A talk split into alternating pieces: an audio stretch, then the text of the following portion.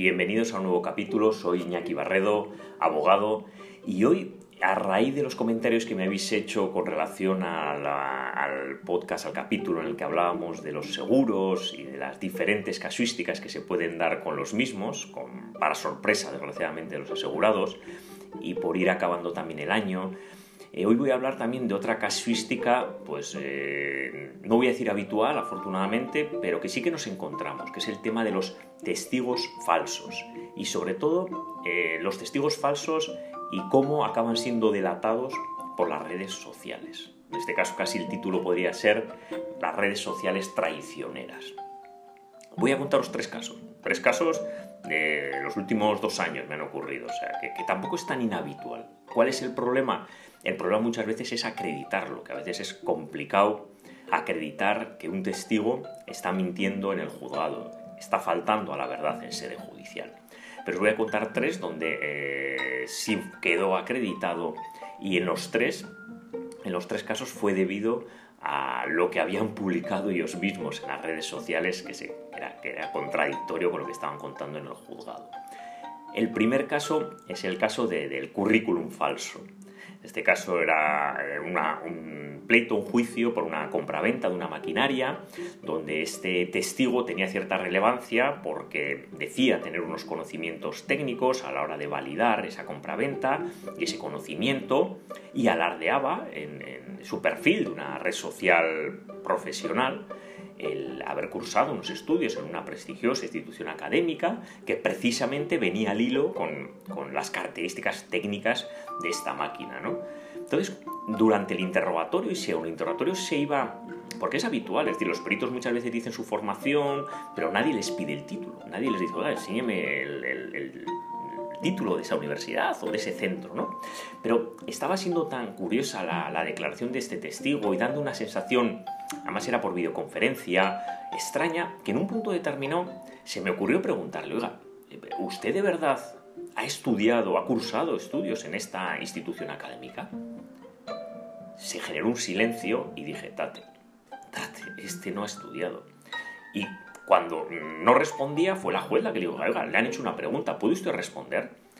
Y ante ese requerimiento ya imperativo por parte de la juez, el testigo se vio obligado a decir que no, que era falso, que no había estudiado.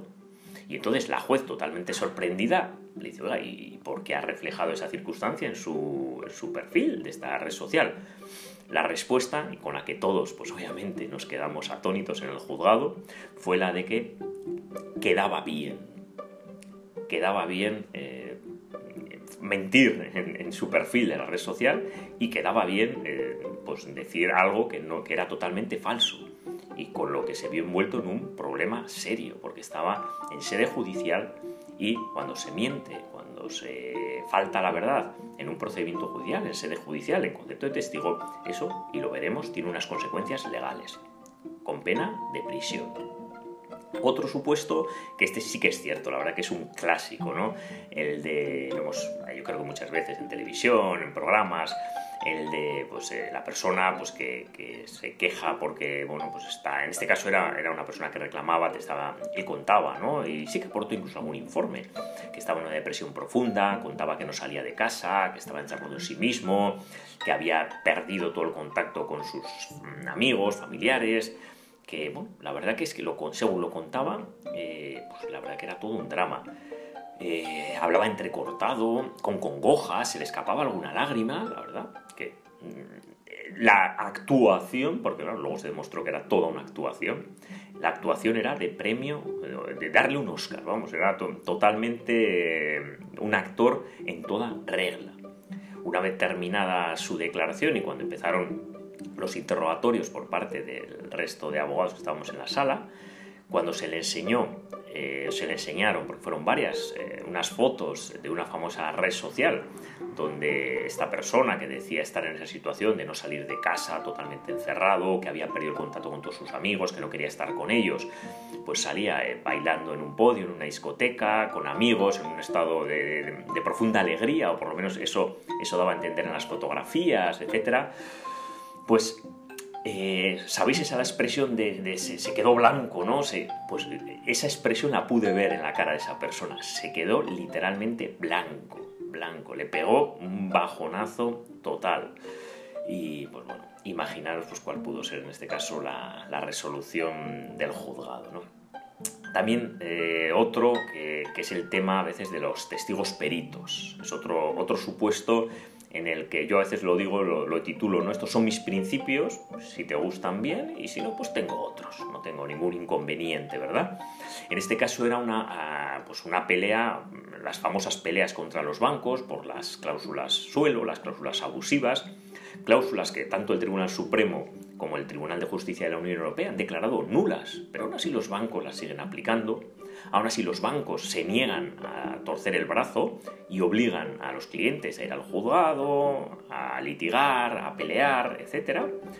Pues en este caso era un testigo, un testigo perito, que, primero, defendía, defendía además con, con cierta fiereza las bondades de una cláusula suelo casi casi le faltaba, le faltaba decir que, vamos, no tener una cláusula suelo en tu hipoteca era de tontos. Solo le faltó decir con estas palabras, lo dijo con sus palabras y vamos, era lo más eh, oportuno eh, financieramente hablando, tener una cláusula suelo. Vamos, y lo decía con esa tranquilidad e incluso apoyándose en estudios del Banco de España y su justificación era que el Banco de España era una institución totalmente imparcial, solvente, la que decía que una cláusula suelo podía ser muy interesante y lo trataba de refrendar basándose no solo en su razonamiento financiero, sino apoyándose en una institución como es el Banco de España.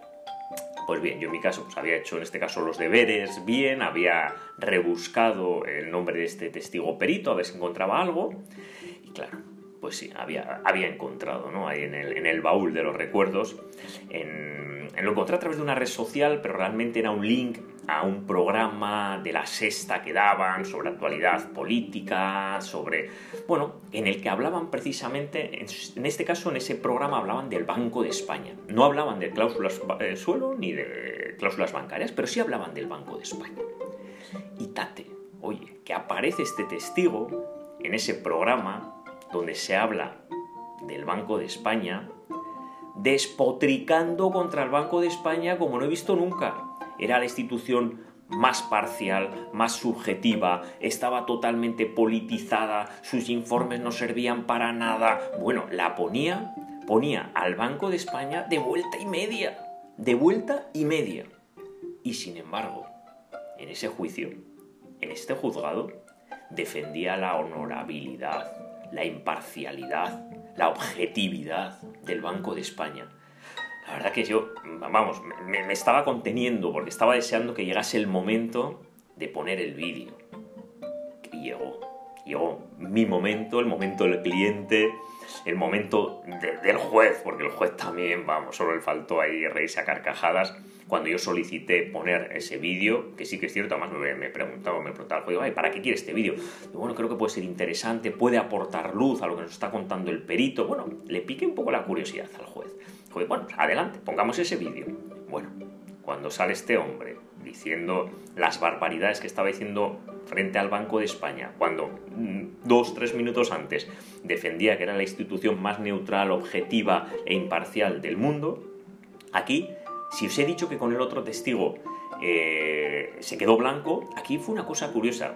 Eh, corporalmente, ¿no? esa expresión corporal, como cuando te clavan un puñal que te, que te, te, doblas. Este le pasó lo mismo. De repente se dobló ahí, se echó las manos incluso, fíjate, fijaros, al, estómago, ¿no? Y, se quedó callado. Veía el vídeo, no, sabía, el hombre no sabía ni por dónde salir, ¿no?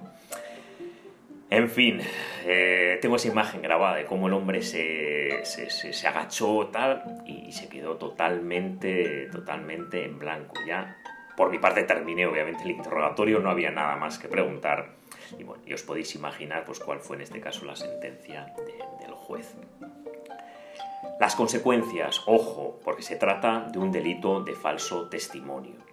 Mentir en un juzgado, faltar a la verdad en un testimonio que se presta ante un juzgado es un delito de falso testimonio. Delito que aparece recogido en los artículos 458 a 462 del Código Penal. Y un delito que lleva penas de prisión. Ojo, penas de prisión de seis meses, de seis meses a tres años. Por lo tanto, no es ninguna broma, no es ninguna broma. ¿Vale? Parece que está como muy, muy a la ligera ya, pues cuando a veces eh, hablamos de un juicio, hablamos, no, me ha dicho un amigo que viene a decir que viene, que lo que haga falta, ojo, ojo, es un delito y nos pueden meter en prisión en función de los antecedentes, en función de la longitud de la pena. Tener mucho cuidado, ¿de acuerdo? De estos casos se ven en el juzgado, sí, se ven a menudo también. ¿Se pueden probar? A veces no, pero con las redes sociales cada vez estamos pudiendo acreditar más estas falsedades, estos testigos falsos. Por lo tanto, si tenéis alguna duda antes de o después de tirar de red social, tirar de internet, buscarle, encontrar información, porque aunque no la tengáis en el momento del juicio, la podéis utilizar a posteriori. Por lo tanto, nunca es tarde. Y si es, con, si es con posterioridad, cuando habéis encontrado esa información que puede acreditar que esa persona ha mentido en sede judicial y estamos en plazo para denunciarle, tenéis la oportunidad. Espero que, bueno, aprovechando estos últimos días ya del año, eh, pues estas eh, cuestiones un poco más, eh, pues bueno, más, un poco más, por, por, darle un poco el toque de fin de año, no tan jurídicas, si es cierto que tiene un componente judicial como es el, el delito de falso testimonio, pero por darle un poco más de vidilla este fin de año. Espero que os haya gustado y como siempre, muchas gracias.